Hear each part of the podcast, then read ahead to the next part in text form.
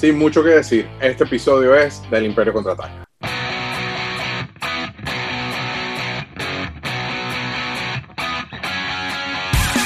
Esto es Galaxia de Plástico. Bienvenidos a otro episodio. Este es súper importante para nosotros porque en mi caso particular, yo soy, esta es una de mis líneas favoritas de, todo, de todos los peroles que yo tengo, por decirlo en venezolano. Este, este me da de verdad, me da en el corazón. Entonces, eh, sin mucho preámbulo, Rueda Fanfarria, el libertador de plástico desde Madrid, encendido en candela, derritiéndose con el calor. ¿Cómo estás, Juanca? Hola Guille, bien, bueno, con calor, horrible, de verdad. Ya llegó ahora sí, el verano entró con todo aquí ya. Bueno, nosotros somos igual, porque yo estoy en Florida y esto aquí está espantoso. Este, antes de arrancar este episodio, vamos con los agradecimientos. Para nosotros es muy importante todo el apoyo que nos están dando y cómo están reaccionando ante los videos. Todavía no están los views que queremos. Eh, sin embargo, esto es un, un, proyecto pasional, muy pasional y, y, de verdad que la mejor recompensa ha sido cómo han estado todos eh, interactuando con la propiedad, eh, eh, participando, nos escriben por Instagram, por Facebook, en el Discord. Así que queremos darle las gracias. Tengo una lista acá lo voy a hacer lo más rápido posible. Augusto Alba, desde Barquisimeto, Venezuela. Augusto Albahaca, el Dardo. Desde acá de Florida, Roger Cuevas, el peligro de Rosa. Este pana, eh, Rosa a veces, tú sabes, tú lo has visto en los grupos, me imagino, este, que a veces tiene, eh, a veces agarran stock de tiendas que cerraron o algo así rematan. Yo he comprado G.I. Joe's de los modernos ahí por dos dólares. Este, y Roger vive cerca de mí y, y, y el tipo todas las mañanas yo creo que él se toma el café entre tomarse el café, llevar a la hija a la escuela e ir al trabajo. En, en, en in-between hay una ida a Ross. Yo nunca he podido conseguir nada acá en Ross porque Roger acaba con todo. Ese tipo pasa con una. Y, y lo peor es que lo he preguntado. Me dicen, los gerentes me dicen, no, es que aquí estuvo un tipo alto. Y yo, yeah, Roger, I know. So, el peligro de Ross, pero igual, está viendo el show, este, le gusta mucho el show, me mandó un mensaje. Estamos pendientes de hacer uno de wrestling con él desde Mérida, Sergio Chirquicum. Desde Orlando, Andrés Hueride. Desde Cantabria, Rubén Martínez, Boris Mata, Leonardo Caballero, Eluba Omania. Espero que esté diciendo eso bien. Que quiere que enjuiciemos a Gandalf. Le gustó el juicio a Obi-Wan y quiere que enjuiciemos al viejo Gandalf. Gandalf estaría interesante. Me anoto en eso, me anoto. Sí, sí, está interesante enjuiciar al Gandalf porque ese carajo es muy culpable de todo. Es, fumando N con los enanos ahí. El Pedro Nieves, que lo que le viene es nevada desde Maracay. César Sánchez, el Yo Collector. Juan, que por tú no le devuelves a este panel el día yo que él te vendió. Porque no sé ni cuáles son. Pero nos mandan mensajes a nosotros, por favor, que hablen con Juan Carlos, que yo quiero recuperar mis días yo. Que... Eh, ustedes deberían ponerse de acuerdo ahí.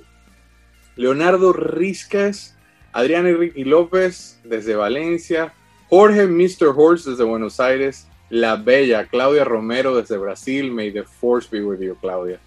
Maracaibo Toys en, en Instagram, la Super Candy Guaraco, una de nuestras fieles defensoras y seguidoras del show. Amores Trujillo, espero estar diciendo eso bien, Amores Trujillo desde Argentina de parte de los Templarios del Juguete. Che, no sé, pero suena tan cool eso que, quisiera saber un poco más. El Luisito Maravino, Ozzy the Player, David Alemán, Cilio90 está pendiente el episodio de Dragon Ball, ya estamos casi a punto, casi a punto de soltar esa pérdida. El primo de Toñex, AL3X Tube, me queda leer los nombres con los que escriben. Johnny Hernández, Gilberto Mata desde la isla, desde la isla de Margarita, escribiendo y viendo el show al lado de la Santa María de Ratán. Mis respetos, Gilberto.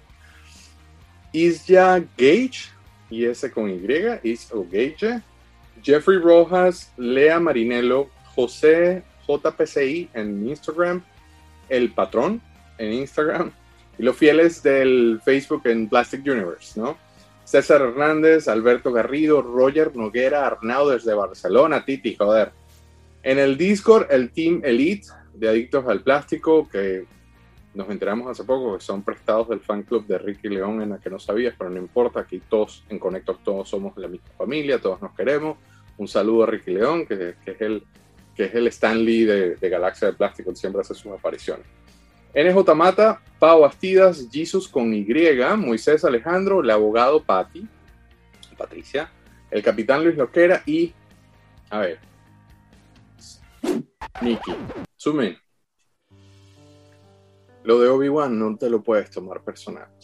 Yo sé, yo sé que este show te cambió la perspectiva de cómo veías a Obi-Wan, pero no es nuestra culpa.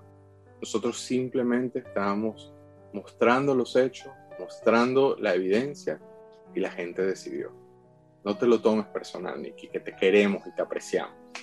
La Nicky con cada desde el Discord. Este, gracias a todos. Mira, un, un punto que nunca he dicho que es súper importante es nos ayudaría muchísimo si se van a cualquiera de las plataformas del podcast. Recuerden que salen los jueves en, en Connector Now en YouTube, pero el viernes está en Apple Podcasts, Spotify, Breaker, Google Podcasts, iHeartRadio, you name it, salen todos. Ayuda muchísimo en el algoritmo. Si se meten, se le dan a las cinco estrellitas. Si nos estás escuchando, por favor, haz lo mismo.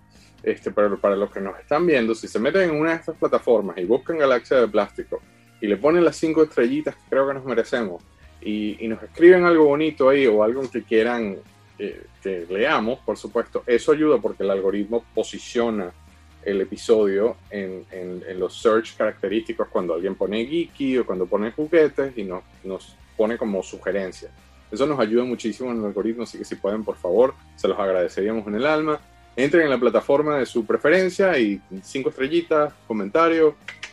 Nikki, Obi-Wan, sorry. Este, ok. Juanca, hoy vamos a hablar de, de, una, de una serie de figuras que, en mi caso particular, yo creo que a la par de G.I. Joe, yo jugué con estas figuras como nadie. Como le dediqué muchísimos años y horas de mi vida a esta línea de figuras y son el, las figuras del Imperio contraataca en Star Wars. Antes de entrar a, esa, a esta línea tan importante, tengo las notas y seguro a ti se te olvidó, hace unas semanas, cuando estábamos grabando en este, este episodio, se cumplieron 20 años de tu blog. ¿Por qué no me cuentas un poco sobre eso? A ver, no, bueno, de, no, no fueron exactamente 20 años del blog, son 20 años coleccionando como tal, que, que cumplí ahora. Sí, entonces, claro, lo bueno es que eso, que tú puedes saber qué fecha fue cuando empezaste este, de manera formal, porque se cumplen 20 años, eso fue el 8 de julio, se cumplen 20 años de una exposición que se hizo en Caracas, de 100 años del juguete, se hizo en el Centro de Arte de la Estancia, en Altamira, en la Floresta, y nada, eso fue una exposición maravillosa. Entonces, este, a partir de esa exposición fue que yo empecé a coleccionar como tal. O sea, yo vi todos los juguetes de mi infancia. Yo, claro, en ese momento tenía 20 años, 21 años, y no estaba ni pendiente de los juguetes. O sea, en ese momento era una persona normal. Claro, era fanático de Star Wars.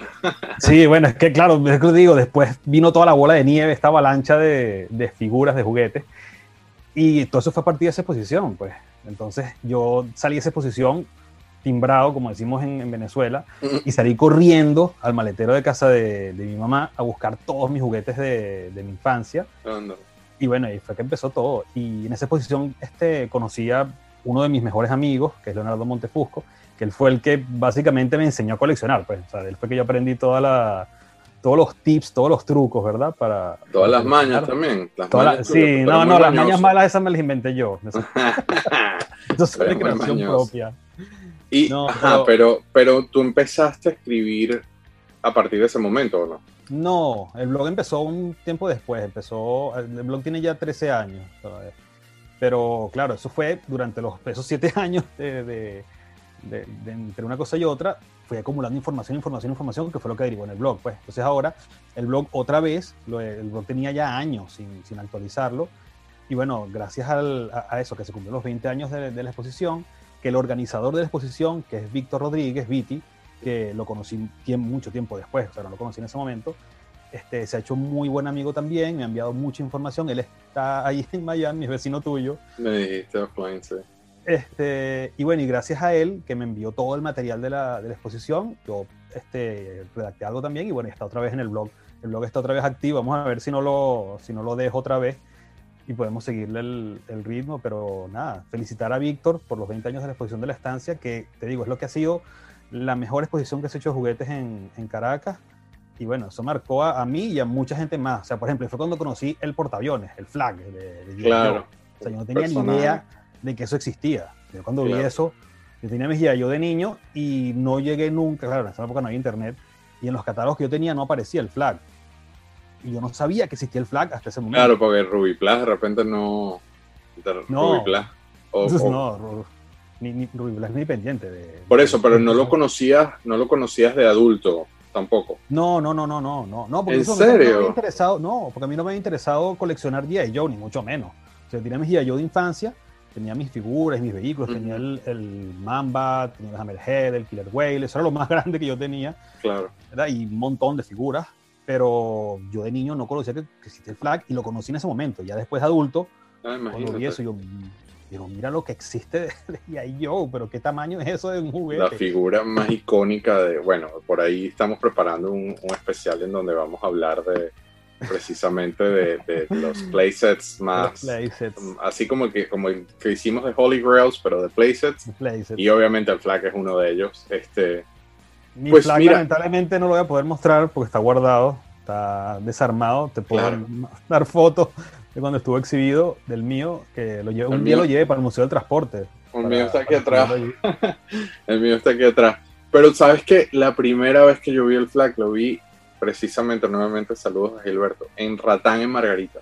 Y a mí nunca, nunca se me va a olvidar, como siempre tú y yo nos fuimos por el carajo, porque esto es un video de, este episodio sobre figuras del Empire Strikes Back, but that's fine. Este, a mí nunca se me va a olvidar, la caja era, era una cosa tan enorme para un niño chiquito. Y yo, cuento largo corto, yo le dije a mi papá, yo vi el barco y, y a mí se me volaron los tapones se me volaron los tapones. O sea, si, a, mí de grande me pasó eso, un niño imagino que es peor todavía. Eh, se me volaron los tapones y a mí me tocó treinta y pico de años conseguirlo. Y literalmente cuando, cuando adquirí el flag fue así como que, wow, treinta y pico de años desde ese momento que, el que te voy a mencionar, pero se conecta muy bien en la historia porque yo vi, yo vi esa caja gigante y yo me la acerco a mi papá y le digo, así con los ojos desorbitados, mira, este, vamos a hacer un negocio, vamos a hacer un negocio no me regales más nunca nada. Yo no quiero nada de, de, Navidad, yo no quiero más nunca Santa, más nunca nada de cumpleaños. Tú me compras este barco y ya yo estoy pago por el resto de mi vida. Y mi papá me miró así como que, vamos, a, ver qué vaina es eso, porque, porque jamás, jamás me había puesto tan... Obviamente ya ellos tienen el cuero hecho conmigo de, de, que yo siempre tenía estas reacciones e, explosivas con los juguetes, porque siempre fue así. Pero de la reacción con el barco fue tal que mi papá dijo, a ver, vamos a ver qué estás hablando, porque es que yo llegué negociando de una, eh, entre, levantándome la falda, no quiero más nunca ningún regalo, jamás, jamás, esto ya.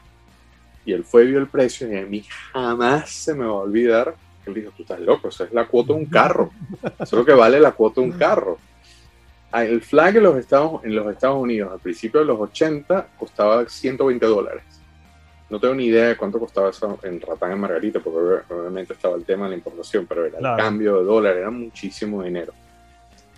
Fast forward al año 2017, estoy en una convención de G.I. Joe. Yo nunca he echado este cuento en español. Estoy en una convención de G.I. Joe y está Kirk Basigian, que fue uno de los padres fundadores de esta nueva generación de G.I. Joe, dando un, un panel y él está echando el cuento del flag, ¿no? Entonces él, él, dice que este, el flag es una de las piezas más costosas de la historia del juguete. El molde creo que costó como 4 millones de dólares, si mi memoria no me falla, en el 80, al principio de los 80, eso era impensable, eso era una cosa claro. Eh, que, que, nadie nunca había hecho nada de esa forma. Este, entonces Kirk dice, nosotros inclusive, el cuento es más largo, pero lo, los tengo reservado para Plastic Crack este, nosotros inclusive no pensábamos hacer profit con esta, con, o sea, no, no, pensábamos tener ganancias, no, teníamos expectativas de ganancias porque el costo era tan alto. Entonces yo fui uno de los que levantó la mano y dije, a ver, explícame acá el raciocinio detrás de esto, cómo tú vas a gastar tanto dinero en una cosa tan grande sin pensar que, o que se iba a vender muy bien, porque sabían que no sé, que no lo iba a comprar todo el mundo, o sin pensar que, eh, inclusive contemplando lanzar un, monstruo de este tamaño al mercado donde el margen de ganancia era tan poco. Y la respuesta fue, es que esto es un juguete aspiracional. Todos los niños iban a querer tener ese barco. Nosotros sabíamos que todos los padres no lo iban a poder comprar, en mi caso. Pero después los padres cayeron en un, en, un, en un viaje de culpa diciendo, oye, me quedé con la vaina de que no le compré, que creo que inclusive a mí me pasó eso, de que no le pude comprar el barco al chamo, pero si le iba a comprar 10 muñecos, ahora le compró 20 o le compró una lancha. Este, te compraron el doble del triple. Resulta que el año en que salió el flag, y me estoy reservando historias porque esto lo vamos a ver fuerte en, en la segunda temporada de Plastic Crack, pero resulta que el año en que salió el flag es el año que más se ha vendido G.I. Joe en la historia de G.I. Joe, desde los 60 precisamente por eso. Estaba The Aspirational Toys. Hay un cuento con Toy Store, con Toys R Us, que no lo voy a quemar acá.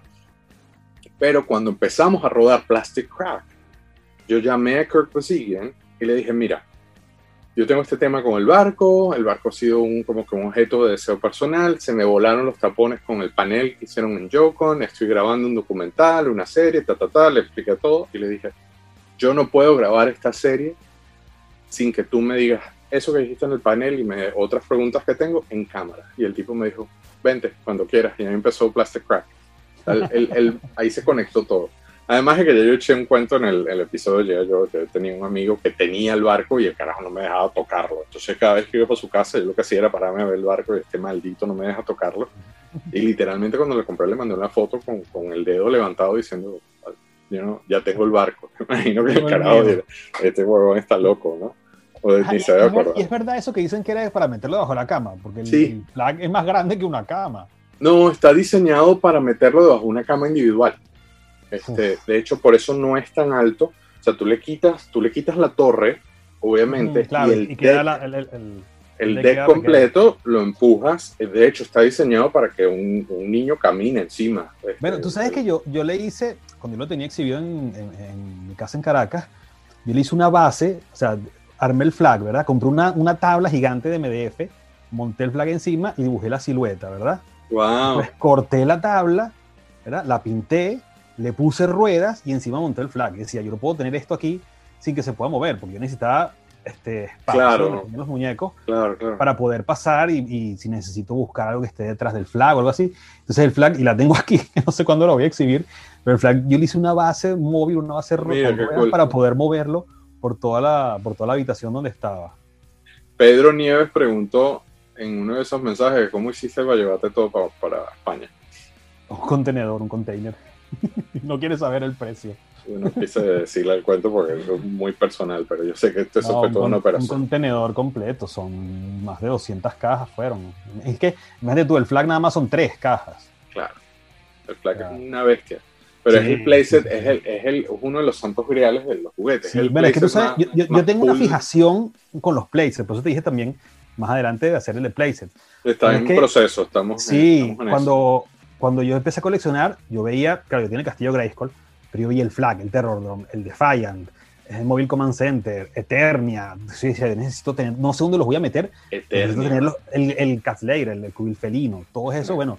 Saludos, me faltan, me, sí, bueno, a ver cuándo está el otro de Thundercat. Claro. Este, y yo, los playsets para mí es de lo mejor que hay en, en las líneas de juguetes. claro, porque lo que pasa es que como, pues, como entendí y sin querer quemar la segunda temporada de Plastic Crack, es básicamente, eh, eso define, como nos dijo Kurt, lo voy a decir en español, nunca lo he dicho en, públicamente porque obviamente pertenece al contenido de la segunda temporada, pero lo que dice Kirk es lo siguiente, nadie, nadie nunca hizo algo así. Hmm. ¿Antes o después? Sí, exacto. Eso define la línea, ¿no? Bueno, vamos de regreso al Imperio Contraataca. Focus. Sí, foco, foco, foco. Este, ok, disclaimer con las variantes. A ver, que, que esto, esto es muy difícil, de verdad, para, para mí es muy difícil. Yo, yo ahora soy como que el policía de las variantes, pero para mí es muy difícil evitar el hablar de las variantes, porque eh, es, un hoyo negro. O sea, el, tema de las variantes es muy complejo. Este, el, la variante característica es el sitio de origen donde se hizo la pieza, ¿no? Entonces atrás está el CEO, el, Country of Origin, y algunos son Taiwán, otros son China, otros son Hong Kong. Entonces, dentro de esas variantes están obviamente las fechas, entonces que si fue hecho Hong Kong en el año ta ta ta. Realmente, desde mi parecer, todo este tema de las variantes es una excusa divina, porque cuando completas la línea, pero no son tantas figuras, ¿eh? Cuando completas la línea, tú dices, ay, ¿qué? No, ya, ya no, me quedo ahí. Obviamente este es el siguiente paso, a menos que te vayas hacia atrás y con prototipos, pero ya eso es muchísimo dinero. Este, es una excusa perfecta de seguir adquiriendo figuras. Eh, yo, yo tengo un montón de variantes, precisamente porque llegué a ese punto hace muchos años. Pero hablar de variantes eh, eh, hace que este episodio sea mucho más largo de lo normal. Entonces, vamos a restringir un poquito el tema de las variantes dentro de lo posible, dentro de lo posible. Pero no te garantizo nada. Yo sé, yo sé, yo sé. No, no, yo le estoy explicando a la audiencia. Ah, que no te lo. Este, pero dentro de lo posible, vamos a, a, mantener el tema de las variantes at bay. Este, nuevamente, como, como hicimos en, los anteriores, no vamos a tocar ni vehículos ni playsets, como decía Juan Carlos, eso es otro mundo. Si les gusta este episodio, si, si le va bien este episodio, vamos a hacer un episodio solamente de vehículos en algún punto, un episodio solamente de playsets en algún punto, así como estamos, estamos empezando con las figuras, porque es como que el objetivo principal era lo que más se vendía también. Pues no todo el mundo podía comprar playsets, no todo el mundo, como, acabo de contar, no todo el mundo podía comprar vehículos, en cambio, muchísima gente tuvo acceso a figuras, ¿no? Este, entonces los playsets y los vehículos quedan aparte en este Imperio Contraataca. Después vamos, cada vez que mostremos una, este, yo hablo un poquitico de la pieza, le pregunto a Juanca si la tenía, si la tiene ahorita o algún comentario adicional y obviamente él nos va a iluminar con su eh, fuente de información eterna y, ilimitada de conocimiento. Este, ajá. Entonces esto es muy importante porque esto no pasó en A New Hope. Juanca en A New Hope, en el video que hicimos de la primera de las figuras de Star Wars, Juanca me sacó un blister de Darth Vader, pero del retorno del Jedi. Este, ¿Qué pasó? obviamente todos sabemos que estas figuras se convirtieron en, una papa caliente, esto se vendía, eh, eh, la gente se peleaba por comprar estas figuras, entonces lo que hizo Kenner es que cuando llegó el Imperio Contraataca, ellos sacaron un blister del Imperio Contraataca, pero sacaron muchísimas figuras de A New Hope, de la primera, con el blister del Imperio Contraataca que también se vendieron por montón, ¿no? Entonces, por ejemplo, solo a modo de, de, mostrar, este es un look X-Wing que técnicamente este look pertenece a New Hope porque es de la primera película, pero este, salió con el card del Imperio Contraataca. Entonces, eso es otra de las cosas que vamos a limitar. Ya les mostramos este look en el episodio anterior, ya les mostramos a Vader en el episodio anterior, entonces Juan que yo llegamos a la, a la, a la decisión de, de, ¿cómo se dice? De no, de no mostrarlas. Otra cosa que quiero explicar, que es un proof card. Un proof card es como... Hay gente que los define como prototipo a pesar de que yo no, yo no estoy de acuerdo con eso porque el prototipo debería ser en un cut sheet, este, pero usualmente proof cards es cuando hacen pruebas de, de los cartones, de los blisters, y los mandan de manera interna en, en Kenner en aquel entonces o en Hasbro en aquel entonces y obviamente no tienen ni la figura ni la burbuja pegada al blister. Este proof card es moderno, es de, Vintage Collection, no es, no es, este, no es vintage porque los proof cards vintage valen, después compro un carro por lo que valen eso. Y este es de Vader, pero lo que quería era mostrar el tema de lo que estaba hablando ahorita. O sea, el Vader, o hicieron un reissue del Vader. De hecho, aquí sale atrás sale perfectamente pintado. Y es básicamente la misma figura, pero con un blister del Imperio Contraataca. Obviamente, este, este proof card, esta, esta prueba de carta, es del, del Vintage Collection, es moderno, ¿no? Sí, perdón, proof card. Este, esas figuras que son técnicamente de la primera película la New Hope, no las vamos a incluir en esta lista porque si no, se convierten en 17.000 episodios y sigue siendo una locura. Variantes de los de los blisters, ni siquiera voy a entrar en eso, porque cada país hizo sus cosas distintas y, nuevamente ahí, ahí, hay para hablar rato. Yo no quiero quemar todos los episodios aquí. Este, apenas estamos, no hemos llegado a los primeros 20 episodios, entonces un día haremos un episodio solamente de blisters, ¿no? Al final del episodio vamos a seleccionar cuál de las figuras se queda congelada en hot, porque nos gusta y queremos preservarla a cual la congelamos en carbonita, esas para conservarlas en la eternidad, o a cuál empujamos en uno de los balcones en Bespin que se vayan en las nubes. Entonces, Juanca, este, ¿qué significa el Imperio contraataca en figuras para ti? En figuras en general. O sea, porque para mí el Imperio contraataca fue la primera película de Star Wars que vi yo en, o sea, que, que, vi yo en mi vida, pues. O sea, yo era muy niño todavía cuando, cuando New Hope. Y la primera película que yo vi fue El Imperio Contraataca. Y fueron las primeras figuras que yo tuve de, Star Wars. para mí, mis primeras figuras de Star Wars son las del Imperio. El, bueno, ya cuando lleguemos a las figuras te contaré cuáles son. Pero... Claro, pero en A New Hope, como contaste, tú estabas muy chiquito o no, o no habían llegado, entonces no, bueno, realmente... soy, 79, entonces a mí no, claro, me llegaron. Realmente tus primeras figuras, eh, también en mi caso, a pesar de que yo sí las tuve, como dije en el episodio anterior, yo sí tuve de New Hope, pero realmente donde ya yo tenía edad como para sentarme a jugar, eran las del Imperio en Contraataca. El Imperio de Contraataca sale en, al finales de los 70 en los Estados Unidos, pero como todos, hashtag Venezuela, llegaron dos, tres años después a Venezuela. En Venezuela, como expliqué en el episodio anterior, hubo un detallazo de que ellos subestimaron a la primera serie de la Guerra de las Galaxias y cuando se prende este boom mundial que se viralizó, así como el COVID, este, las, las tiendas no mm. tenían las figuras. Entonces cuando llegó el Imperio Contraataca dijeron, ¿saben qué?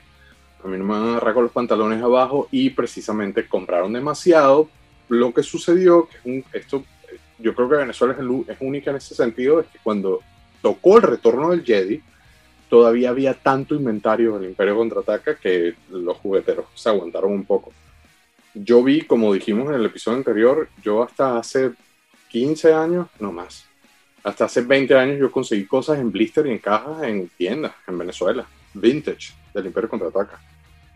Que es tu caso también, ¿no? Sí, sí, sí, bueno, es que te digo, ya, bueno, aparte que fueron las mías, que de niño, y tuve una buena cantidad de figuras y de vehículos del Imperio, todavía se conseguían. De hecho, yo conseguí ya como coleccionista en Venezuela figuras del Imperio en blister, que quedaban remanentes de alguna tienda, o, y te digo, estoy hablando de hace 10, 12 años más o menos. Exactamente. Bueno, yo hace más, pero un gran saludo a Silvia del Gatito Azul en Valencia. Mm, este, eh, ella tuvo la paciencia. Lo que pasa es que en Valencia, para el que fue de Valencia o el que fue, no solo que se crió en Valencia, que fue en algún momento Valencia, Valencia tenía una, una cadena de juguetería divina, este, que, las cuales tenemos muy bonitos recuerdos, se llamaba El Gatito Azul y Silvia fue uno de esos este, jugueteros que, compraron mucho inventario del Imperio Contraataca.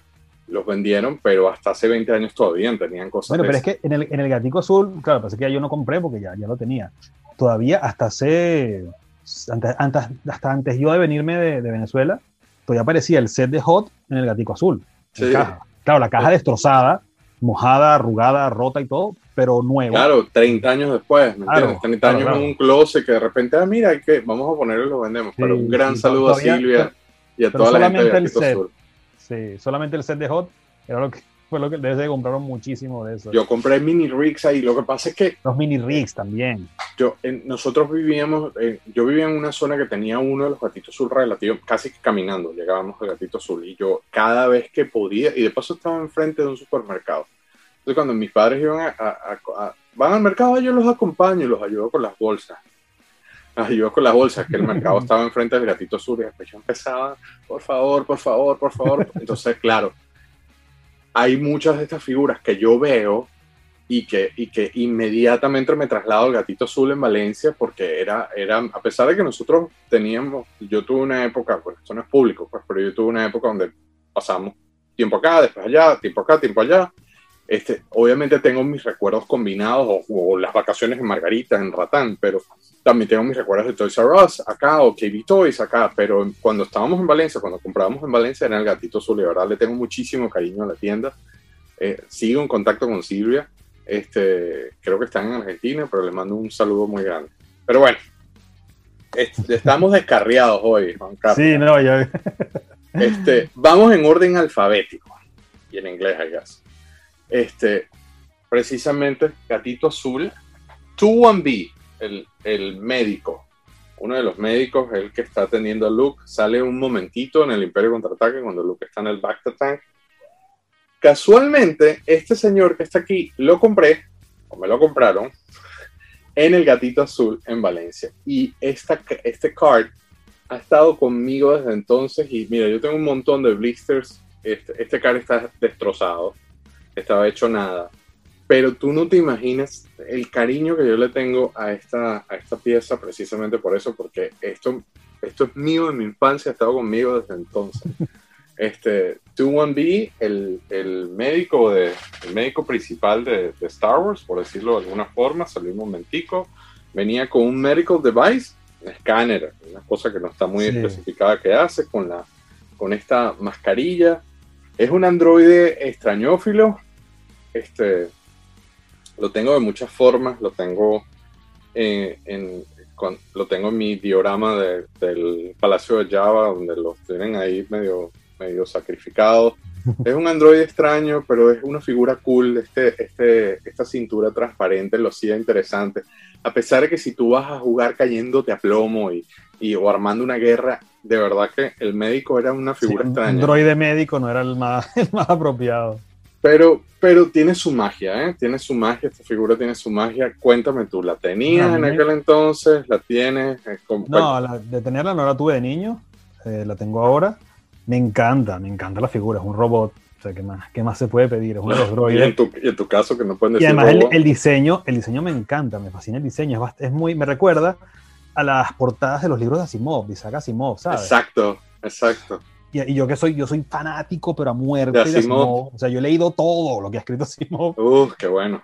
Y, y, el robot es totalmente un diseño de Asimov, tal cual de las portadas de, de los libros de Asimov. De yo sí, tal cual, yo, yo Robot. Sí, sí, sí, sí. Sí, verdad que sí. Sí, debe ser por ahí, está en su influencia. Siempre me llamó la atención que tiene una máscara, a pesar de que es un robot, no sé por qué necesita una máscara de respirar, porque así está identificado como una máscara respiratoria. ¿Eh? Pero no sé si será para ponérsela, no, sé, nunca, si será para ponérsela la, como para darle oxígeno a la otra persona, no lo sé. Filoni lo ha, lo ha usado muchísimo en, la, en, la, en las versiones animadas este, y de verdad que nunca nadie ha levantado la mano y dicho, ¿qué onda con la máscara? Porque el robot necesita respirar. Pero está muy cool eso. Fíjate, jamás, jamás había pensado en eso de que la máscara era para auxiliar a alguien. claro, es lo que me parece a mí, no sé, a lo mejor desvariando, pero... Ay, vamos con el siguiente. Wow, este, este señor es hablando de androides, es o el primero, los Bounty Hunters. Yo creo que los Bounty Hunters, podemos hacer un episodio nada más de Bounty Solo los Bounty Hunters, sí. Pero son las mejores, son las mejores de, Star Wars. Sí. Y es Forlum, que es este, un Bounty Hunter, que es un androide también, eh, identificado originalmente por Kenner como Sotkus, lo cual se ha, se ha, echado más tinta al respecto este, sobre este tema porque como los llamaron mal, por aquello de la falta de información al principio de los 70, no email, todo era con memos y de paso con el secretismo. No, y, además que las dos figuras, bueno, ya cuando saquemos la otra la veremos, las dos figuras son... La otra es la última, literalmente, porque sí, Entonces, yo lo que me imagino, lo que yo siempre, no sé, no, yo no he leído las teorías ni nada, pero lo que a mí siempre me ha pensado, siempre he pensado, que es que las dos figuras, cuando tú las ves en blanco y negro, son muy parecidas y las puedes confundir si no las ves en colores, la cara es muy, muy, muy similar. O sea, tienen cara este, insectoide los dos. Entonces, son muy parecidas. A lo mejor de ahí fue donde salió la, la confusión de alguna de esas de esos dossiers en blanco y negro que le enviaban a Kenner. Confundieron, no lo sé. Bueno, eh, eh, Chris, Chris B de Jedi Business hizo una entrevista, le entrevistó a la persona que tomó la decisión y, y la respuesta es menos compleja de lo que cree. literalmente este tenía más, cara de Sotkos que el otro, porque este parecía más insecto, y el otro era más, tenía más cara de Forlom, así que decidimos poner esto hasta que Lucasfilm dijo, epa, tienes ese nombre al revés. Este, pero este, este, este androide es muy cool, porque es, es un cuerpo de Tripio. Sí. Básicamente el cuerpo de Tripio, pero con esta cara de insecto que lo hace así como amenazador. En Rebels hubo una versión muy cool de él, este, que a mí me gustó muchísimo. Eh, cuéntame tú, ¿la tenías? ¿La tienes? No, ya vi que la tienes. Si la tengo, este, de niño no la tuve. Este, nunca me había puesto, o sea, sí sabía que era un cuerpo de tripio, pero nunca había puesto a, compararla. Pero no es exacto. Es un molde muy similar, pero no es el. Es como un Protocol Droid. Es como un Protocol Droid. El pecho es muy parecido, el, la cintura es muy parecida a un Protocol Droid, pero obviamente tiene sus diferencias. Pero es como decirte, es una variante del Protocol Sí, es una variante del, del, cuerpo de los droides. Bueno, sí, me gusta muchísimo, ¿No te habías dado cuenta de ese detalle? No, o sea, se veía que era un cuerpo de droide, pero nunca, había, nunca me había puesto a comparar el tripio con el, con el Forlum y eso, o sea, ahora que los veo son diferentes. O sea, es, es, un, es un, cuerpo de droide, pero son diferentes, no son, no son. Es verdad que era el mismo, la verdad. Claro. y me gusta, me gusta muchísimo. Su cara de mosca, la cara de mosca, ahí me La cara de mosca. Sí. Insectoide. Yo también soy fanático de la mosca, ¿sabes? ¿Te acuerdas la mosca? Pero no, la mosca de, de, Jeff Goldblum, la mosca, la, la de los años Blanco negro. 50, la buena, la, la primera. Mm. La cara es muy parecida. O sea, tú le pones una bata blanca y puede pasar por Claro, por pasa colado. o, el de, o el de Spider-Man, ¿no? Que tiene el personaje de Marvel también.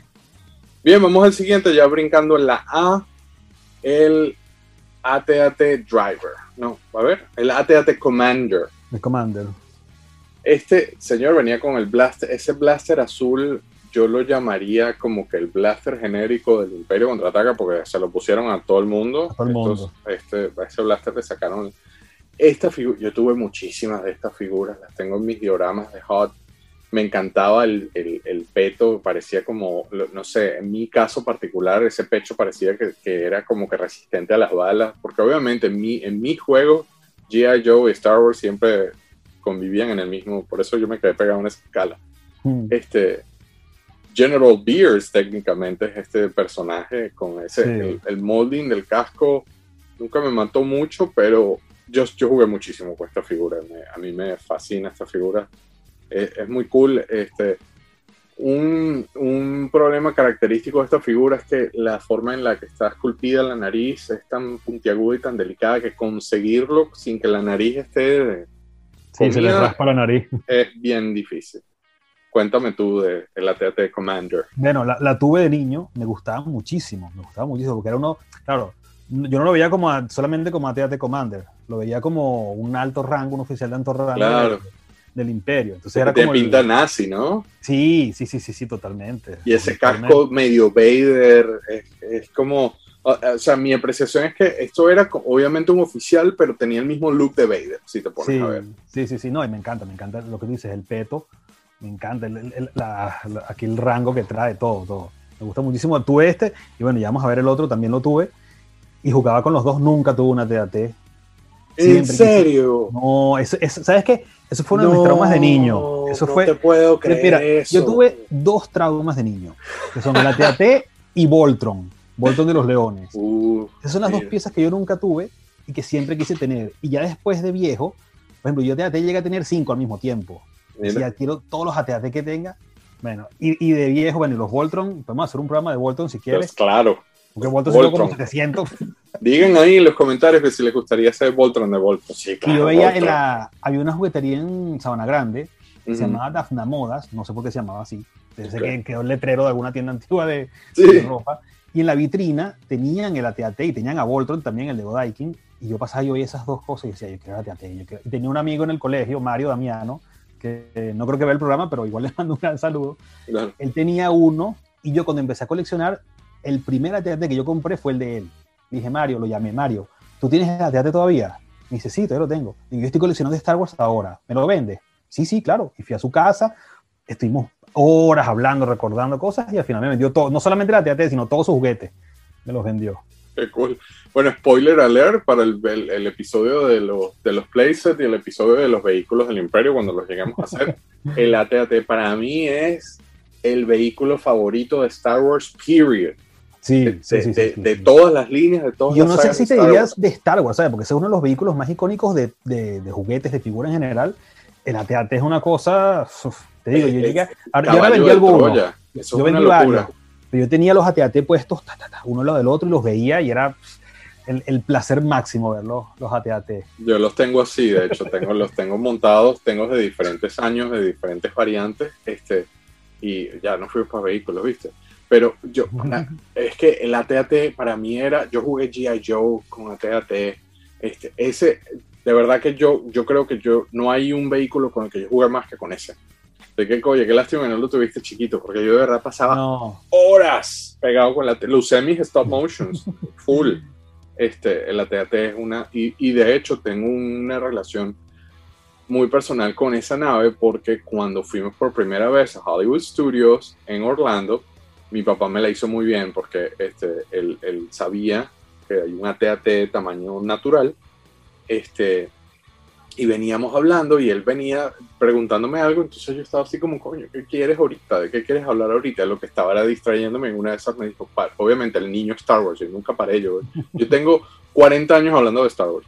Este, venía como que tratando de atender de qué era lo que él, quería y él me dice, párate, volteate. Y lo que yo me volteé, vi ese AT-AT tamaño natural, a mí se me volaron los tiempos, a mí nunca se me va a olvidar de eso. De hecho, esto no está permitido eh, por el parque, pero hay una de las patas que está levantada y yo tengo una foto, yo tengo una foto debajo de esa, pero yo me metí debajo de la pata y tengo una foto, lo voy a poner en full, yo tengo una foto de debajo de esa pata cada 10 años.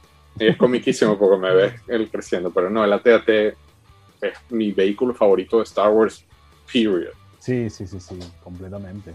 Bueno, seguimos tratando de mantenernos enfocados. Seguimos casualmente con el ATAT y vamos con, el, con el ATAT Driver, que es esta figura, a pesar de que es al estilo, muy al estilo Stone Trooper, de que el casco no se le mueve, venía pegado al peto, venía con un Blaster Rifle que también le sacaron la chicha al Blaster Rifle porque se lo dieron a mucha gente y venía en el Accessory Pack. Sin embargo, yo no sé si es el casco, porque este es básicamente un TIE Fighter Pilot, pero pintado de blanco yo no sé si es el casco, yo no sé qué tiene esta figura, pero esta figura es espectacular. Me fascina esta figura, jugué un montón con esta figura, tengo un montón en mis dioramas. Este, esta es una de mis figuras más queridas del Imperio Contraataque con, con mayor cantidad de recuerdos. Este, cuéntame tú, el AT-AT Driver. La, la, tuve, la tuve de niño me encanta, me encanta y me encanta. Este, Sabes que yo de niño no tuve Stormtroopers, me dijiste en el episodio. Claro, lo que te decía, como serán, eran las de A New Hope, a lo mejor no llegué a, no me llegaron a comprar de esas. Entonces, para mí, yo tenía uno solo, o sea, no, no, no hacían mi builder ni nada. Este era mi Stormtrooper. Yo decía, no importa que sea gris, yo lo veo como un Stormtrooper y este es mi Stormtrooper. Claro.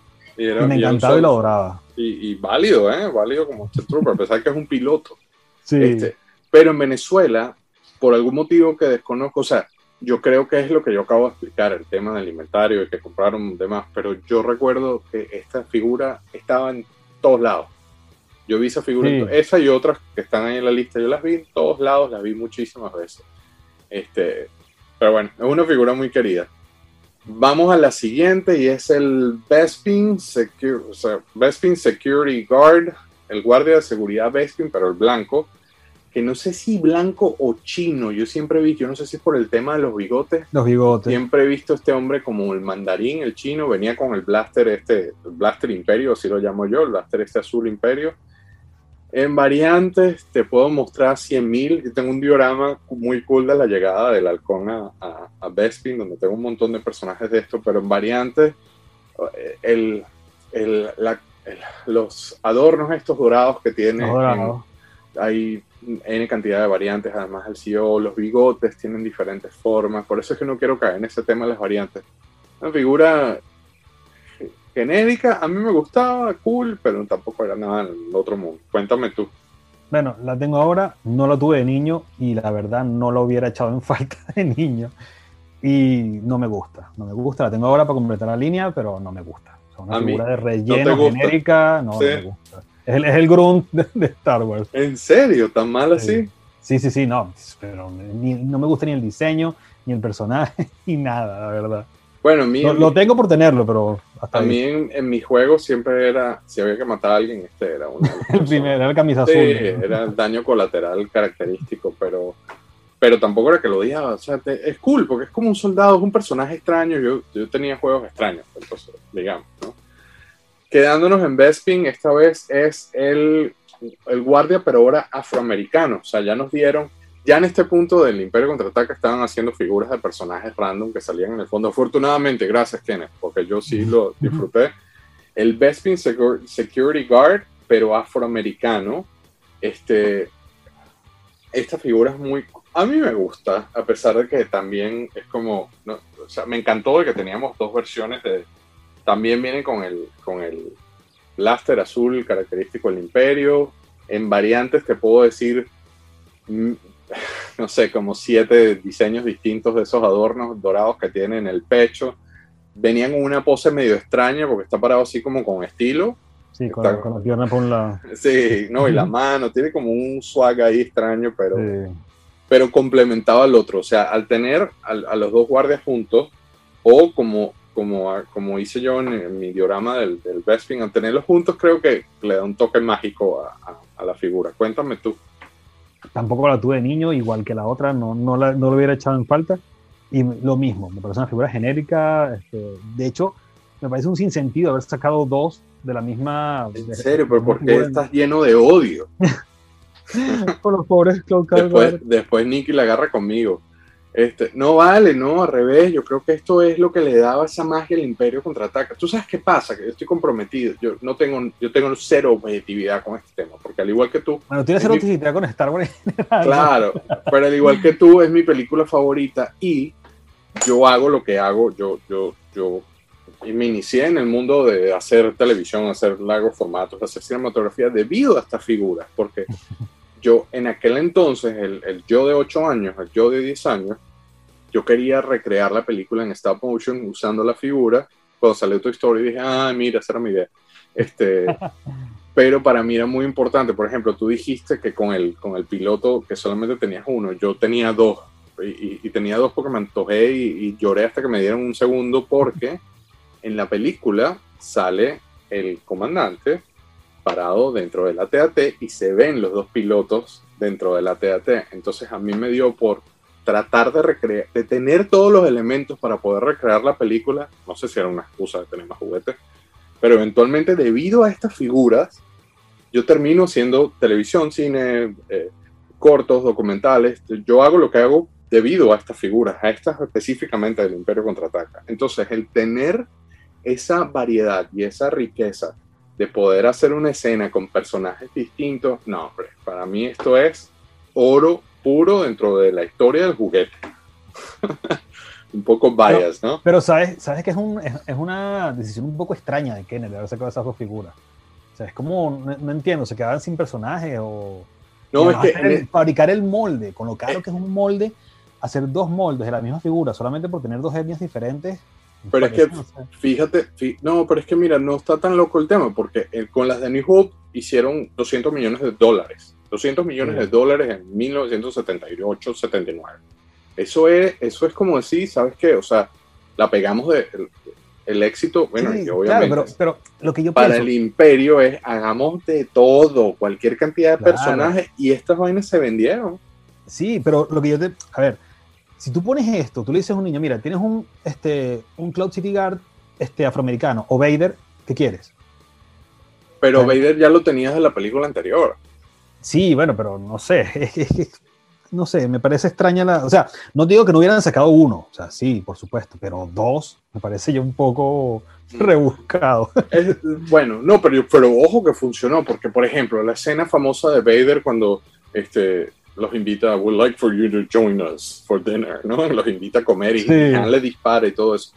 Recrear esa escena, recrear esa escena, yo que me da por ahí, que ahora termino haciendo los diagramas, pero recrear esa escena y no poner a 10 Stone Troopers parados del otro lado, la escena no está completa. O ahora que, bueno, no lo traje obviamente, pero ahora que, que, salió el set de Bespin, este, de, de, donde recreas el, el Han Solo Frozen en Carbonite, ten estos soldados ahora, créeme, brother. Gracias, ¿eh? Gracias. A pesar de que uh, hay gente que no lo está haciendo con los vintage y los está haciendo con los modernos. Yo los mezclo, no importa. No sé, es, es yo creo que es un tema, es subjetivo también. Sí, claro, claro, totalmente. Ok, vamos con el siguiente. Y este es el papá de los helados porque es el señor Boba Fett.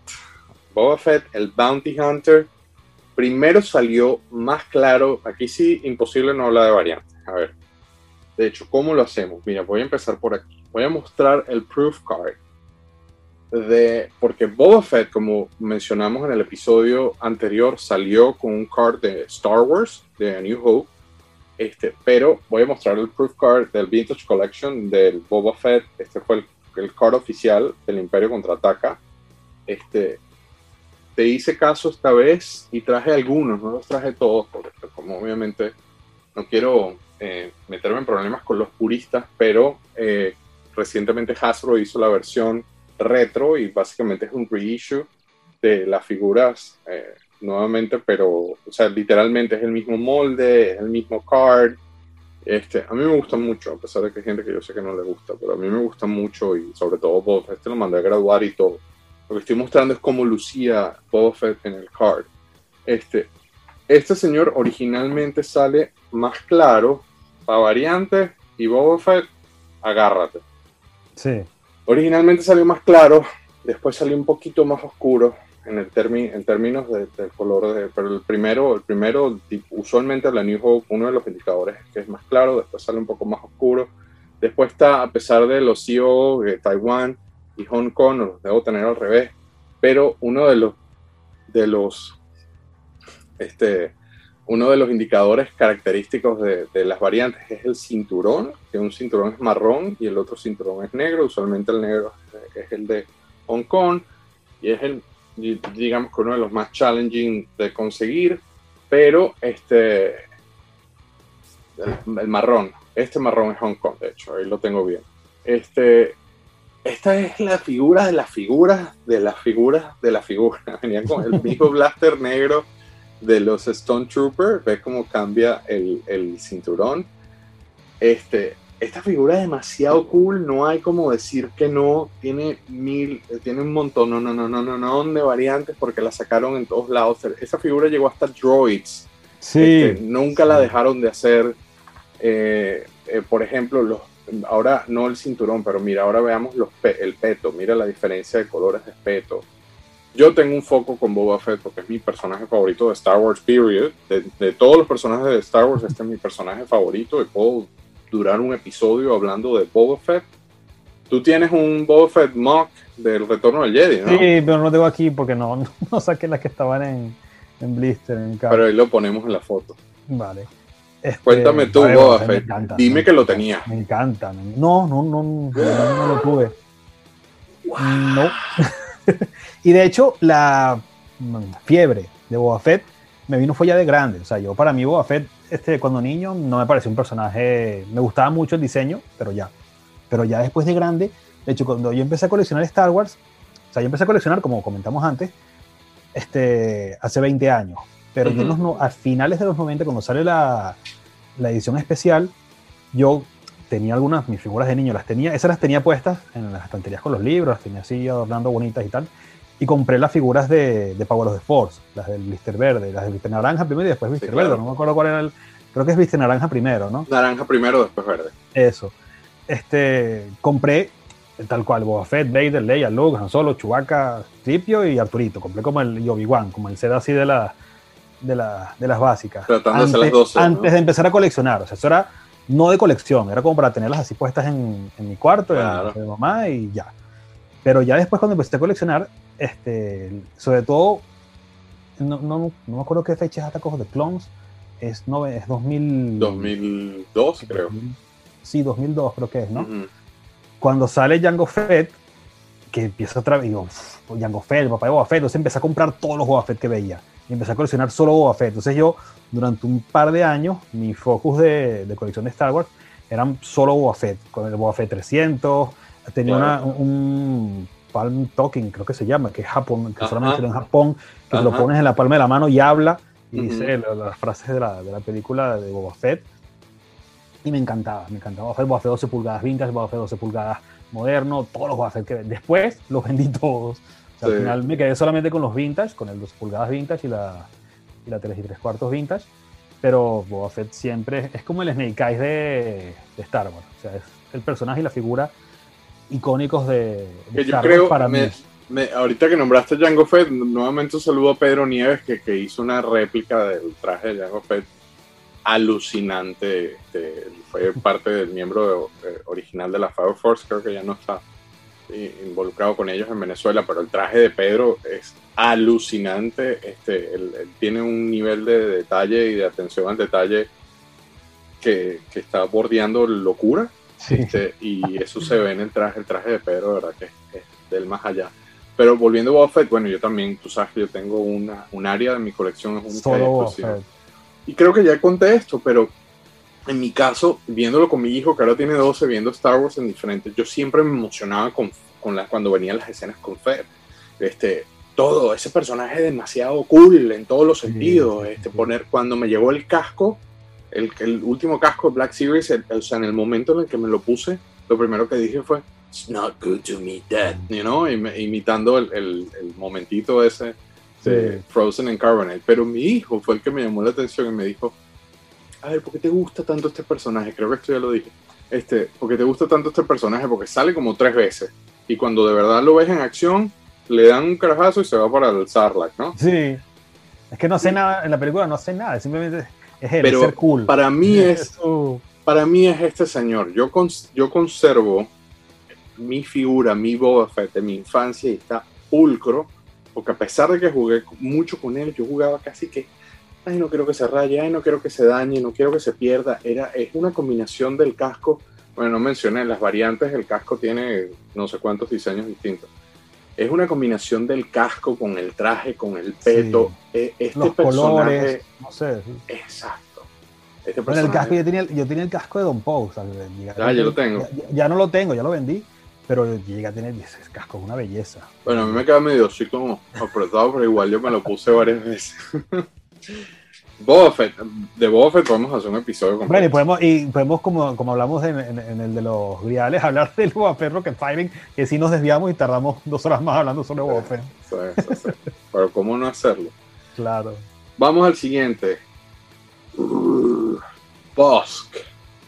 Sale también un momentito en, cuando dicen You Rebels come. Este, y le echo una ladrada, un gruñido al oficial ahí en el puente es Bounty Hunter, es, el mozo del grupo, es una figura extraña, esa cara de reptil a mí siempre me pareció interesante, los brazos. Este, el Sculpting es una figura muy cool. Este, a mí me aburría mucho que eh, a veces era medio fastidioso ponerle el blaster en, la mano, porque como tiene unas manos rarísimas. Cuando, no lo poner de pie porque se le va para adelante. Sí, cuando, cuando salió ve Invasión Extraterrestre, recuerdo que yo tenía varios de estos y yo jugaba Ve Invasión Extraterrestre y esos eran mis, mis, aliens, o como tenía esa cara de, como tiene esa cara de, de, de, de cocodrilo, de, la, de lagarto. Cuéntame tú con vos. Me encanta, o sea, es un lagarto con traje astronauta. ¿Quién no puede gustar un lagarto con traje astronauta? claro, ¿cómo te puede ir mal? Un lagarto con traje, ¿no? vaina que un geek nada más se le ocurre. No, y además que es que o sea, la, lo cool que son todos los Bounty Hunters.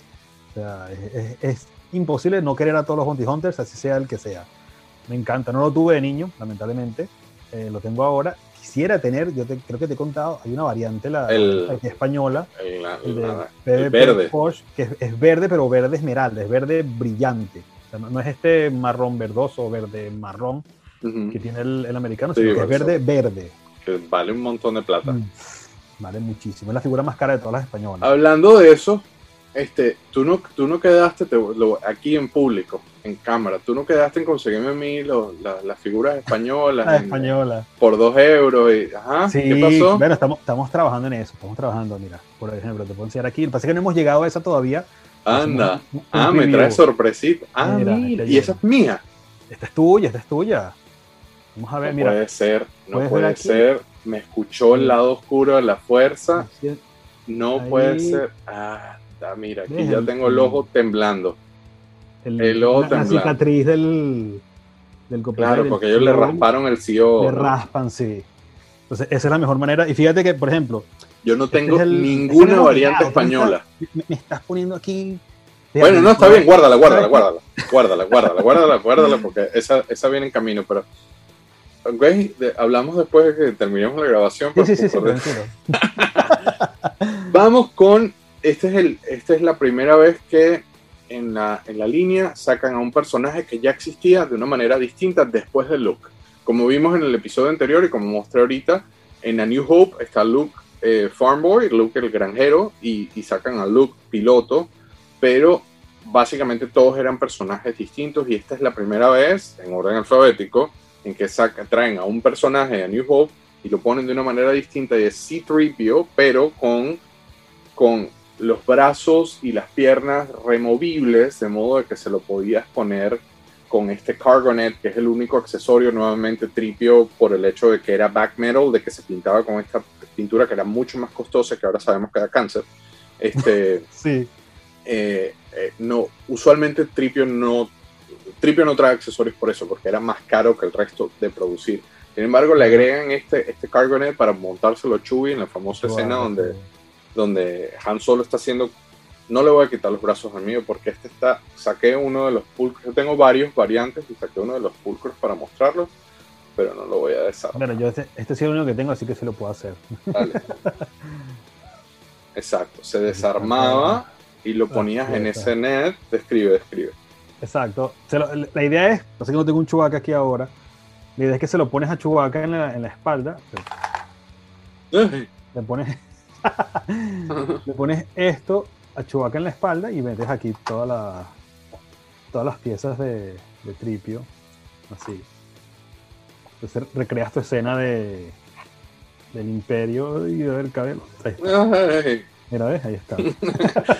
y nuevamente para el Guille de 8 años y 10 años que quería ser cinematógrafo cuando creciera, que quería recrear esto, el poder hacer esa escena fue, fue la, la, pega, la pega que todavía, todavía yo veo estas figuras y todavía me da de todo. Este, ¿La tuviste? yo sí tuve varias. No, no la, no la tuve como te conté en el, en el otro, en el programa anterior de Star Wars. Yo no tuve a Tripio, sino que tenía un robot de un juego de mesa. Ah, para mí era mi, mi, Tripio. Lamentablemente no lo tuve. Este, me encanta, la figura de Tripio me encanta. Es como te digo, es, el. Si. El novio de María. Eso te iba a decir, que si el otro tiene un diseño de Asimov, Tripio tiene un diseño de Metrópolis. Yo soy, pero fanático de Metrópolis. ¿Verdad? La primera película de ciencia ficción y Tripio es. Este... Tienes a la María de Reaction. No, no, no, no. Y, me vas a hacer comprarla. Vas a terminar que la compre.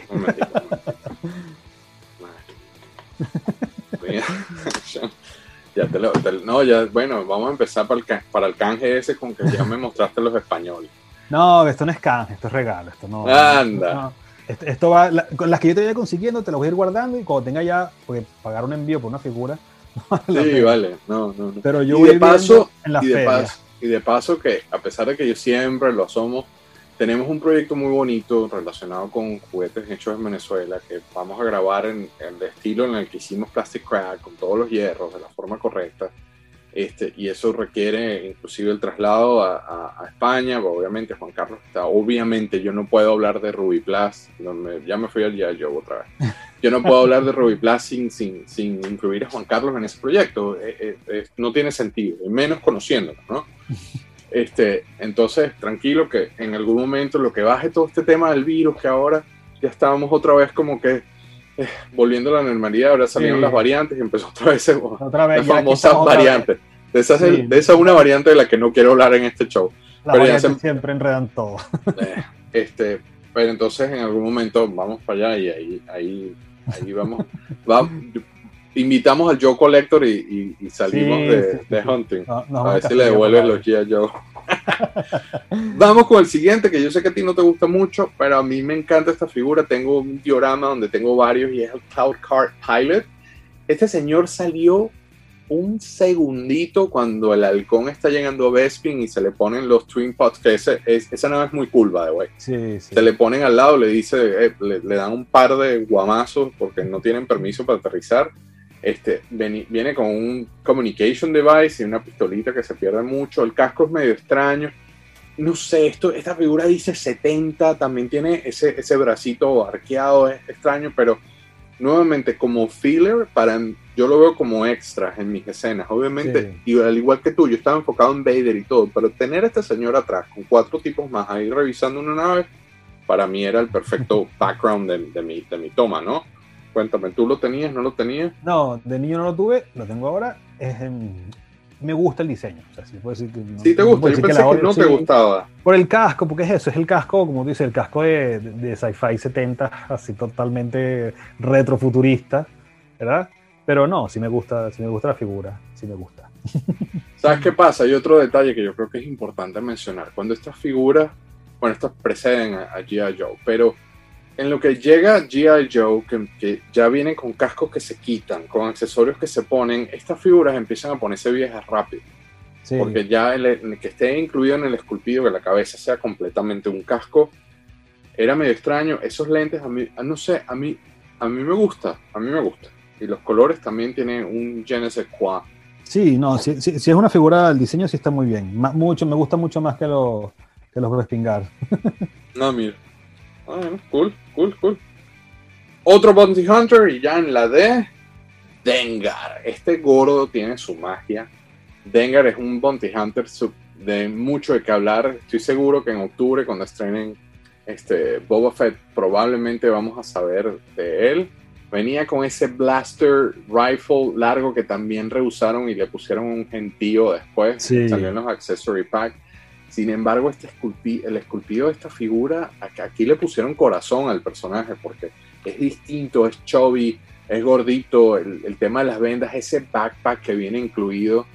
Este, a mí esta figura me encanta, tengo un montón de variantes de esa figura. Este, fun fact, pero ese, ese backpack con ese plato atrás, cuando, cuando yo nunca tuve las figuras de Tron chiquito, mentira, tuve una moto de Tron, pero para mí este era el, cuando jugaba Tron, este, este señor por algún motivo, por ese backpack, era parte del, mundo Tron. Cuéntame tú con Dengar. Bueno, de niño no la tuve, la tengo ahora. Es, yo sé, siempre para llevarte la contraria, pero de los... Está bien, Eduardo, te voy a decir Eduardo Arias ahora. Me encanta, me encanta, pero de los Bounty Hunters es el que menos me gusta. ¿Ah, o sea, no es que no me guste, no es que no me guste pero si me pones a elegir entre los demás, siempre pierdes Dengar. ¿En serio? Sí, no, pero no, es que porque además es humano, entonces a lo mejor será por eso, que tiene cara de humano, que no tiene pues cara de droide pero tiene cara de malandro, tiene cara de este tipo es malo. Este tipo, al verlo sin saber, tú, tú, se lo das a alguien que no sepa nada de esto, le das a este personaje, le pones uno bueno o malo y, tú, te van a decir, este es un malandro. Sí. Este es un malandro, pues no, sabrá agarrar Sí, sí, me gusta la figura y tú dices, el, esculpido de la cabeza, de la, de la cara, está muy... Y el backpack. Sí. Sí, no, no, sí. Se fajaron. Sí, me gusta, sí me gusta. ¿Viste? ¿Viste? Te cambié la, la, forma. sí, pero que te digo, dentro de los Bounty Hunters sería el último. sería el último. ¿En serio? Sí, porque es que no sé, es el. No sé. Gusto. claro, subjetivo también. Vamos con otro médico, nuevamente, como dices tú, personajes estos oscuros que salen en el fondo este, este literalmente se le ve, o sea, se ve un microsegundo y se ve la garrita cuando está eh, activando el backstack tan, pero es el FX7, el Medical Droid. También recuerdo el gatito azul. Esta es una de estas figuras que yo te decía que yo veo, cada vez que veo este blister, yo me traslado al gatito azul porque ellos tenían un montón de este personaje. sí. Tiene su magia. Este, déjame agarro la, la, la versión suelta.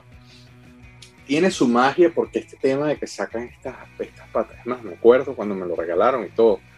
Este, sin embargo, es así como un, es como una especie de primo de Roby, de, Lost in Space, Perdidos en el Espacio, tiene esa onda sci-fi retro, este, sale un segundito, de verdad que como play, como play value a la hora de ingresar a este señor en los juegos, de paso que te dicen que es médico, este, porque tú con esas patas abiertas así tú dices, bueno, puedes, puedo infligir algún tipo de daño, pero no, resulta que es médico. Es una pieza extraña, a mí me gusta, este, obviamente porque eh, no puedo hacer la secuencia del Bacta sin este señor, pero lo tuve muchas veces, mi hermano votó muchos de esos, mi hermano Gustavo los botaba, los lanzaba al techo, pues no, no les gustaba, pero tiene su magia. Cuéntame tu efecto. Sí, bueno, ¿sabes qué? Este, yo no tengo un blister y me costó conseguirlo con este, que, no se le partiera, porque siempre el 99% de estos vienen sin el, sin el brazo este. Es muy difícil conseguirlo con esa garrita. o inclusive las patas se las arrancaba la gente. Sí, también. Bueno, de hecho llegué a conseguir hasta los que le faltaba. Esta, esta pieza de abajo se saca, eh, bueno, viene pegada, pero es una pieza extra que trae. Y también lo he visto sin ella. es, una, es, una, figura difícil de conseguir en buen estado suelta, ¿sabes? En serio, aquí tú lanzas una piedra y le pegas un RX7. Claro, me imagino que una convención Aquí esa figura vale 5 dólares. Es una figura de 5 dólares acá. Sí, bueno, pero. Suelta. Sí, sí, sí, sí, sí obvio. no, pero sí me gusta, es un robot. ¿Cómo ah, sí, sí, está aprobado. Y por eso, tiene esa onda sci-fi, ¿no? sí, sí, sí, sí, sí, no, me gusta muchísimo, la verdad. Yo recuerdo. No, es, el, no es el droide típico de Star Wars, sino que es eso, es el, como tú dices, con el, el, el Robbie de, de los In Space. Bueno, el, el, yo no sé, ¿a ti te gusta ver las estrellas? Mm, es una pregunta complicada. Anda, ok. No deberíamos hablar de viajar a las estrellas en este episodio. No, no hay manera que no me duerma. No hay manera. Lo he intentado, he intentado ver cualquier serie, cualquier película y no hay manera. y no es, que no, es que no me guste, es que no la he podido ver. Ya.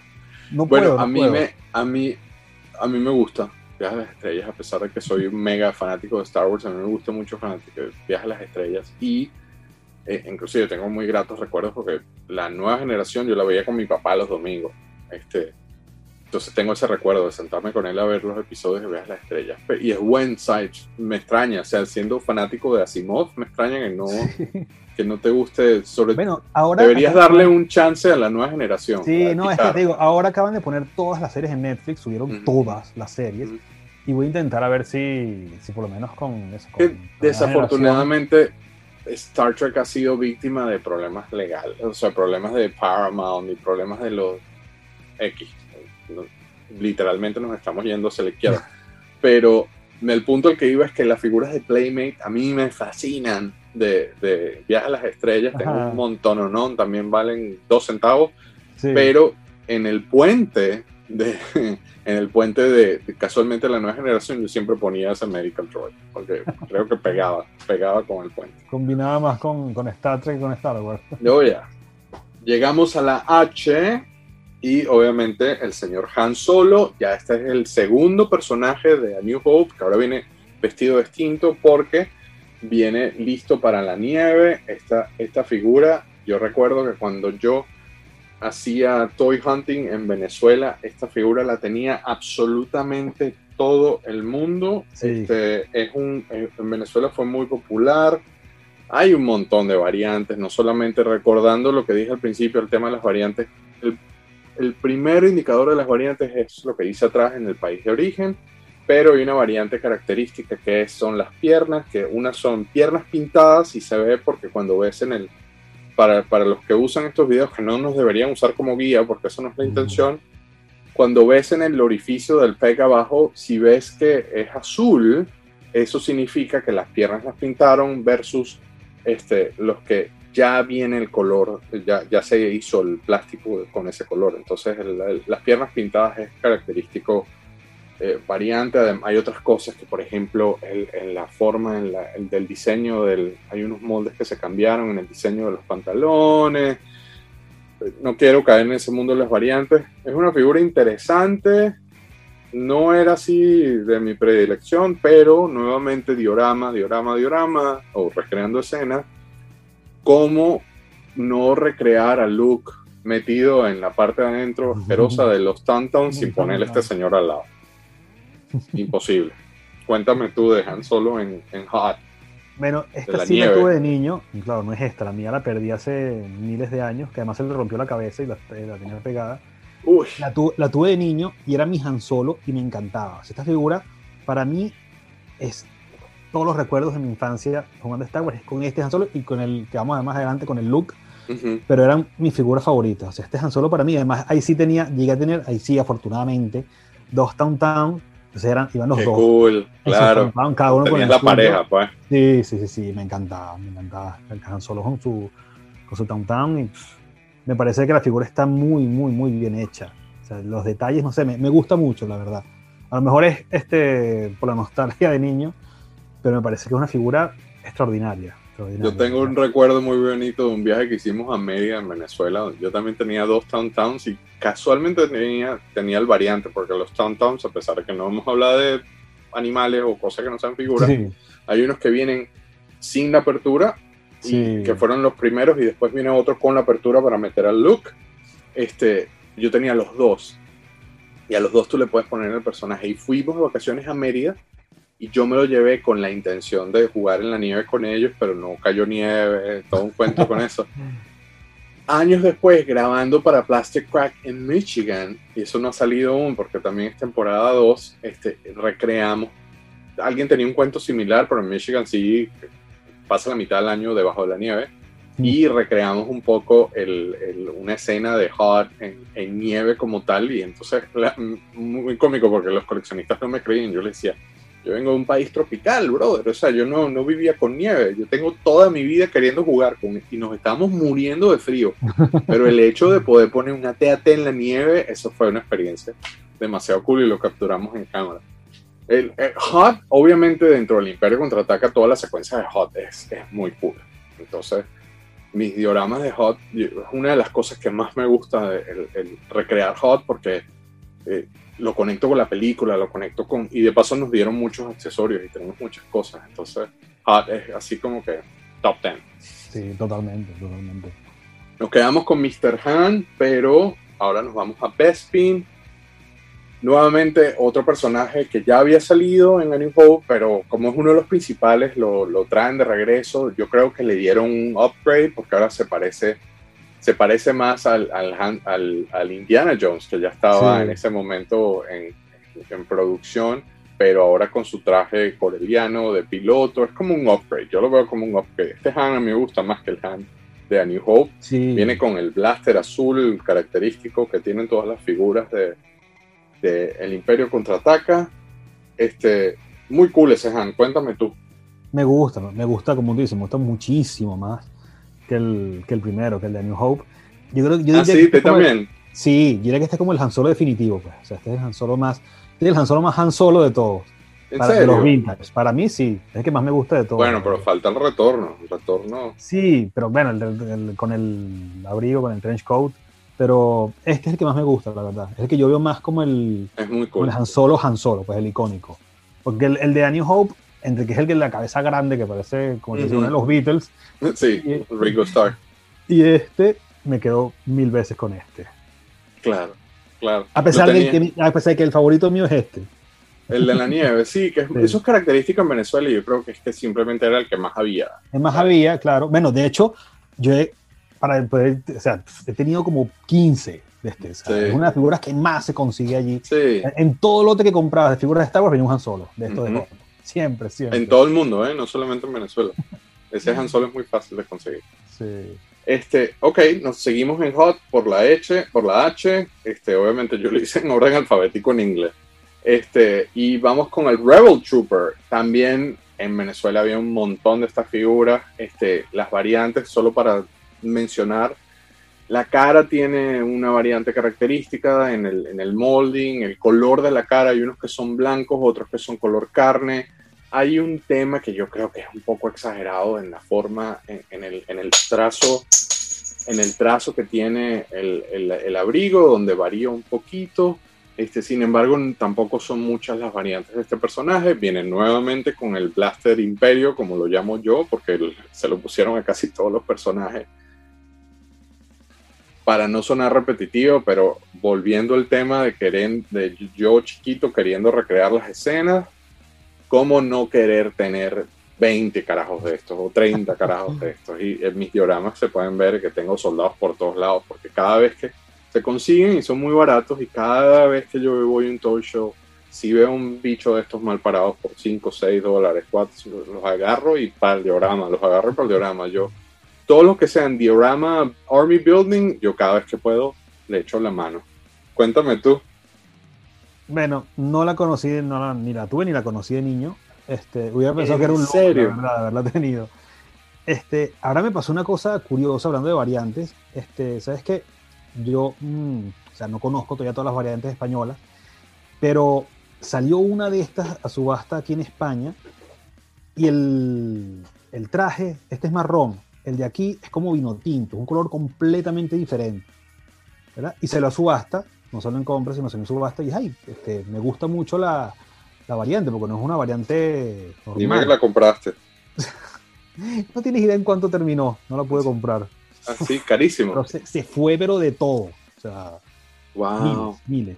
Miles, de dólares. Sí. Ah, o sea que debe ser una variante extraña. Yo no, sabía de esa Claro, en ese momento entendí, yo decía, entonces debe ser que es como el boss, es una de esas variantes que aparece mm. una cada 50 años, claro. algo así. Entonces ahí sí ya me quedé timbrado, como te digo, con, la, con el precio y con la, con la rareza de esa figura. Ya, ok. Toca cortar por factor tiempo, pero vamos la semana que viene, viene la versión 2, nosotros nos quedamos grabando. Este, y obviamente ya la semana que viene ustedes los van a ver eh, con el resto de las figuras del Imperio Contraataca, que obviamente son las figuras de las figuras de las figuras, como ven ambos nos gustan.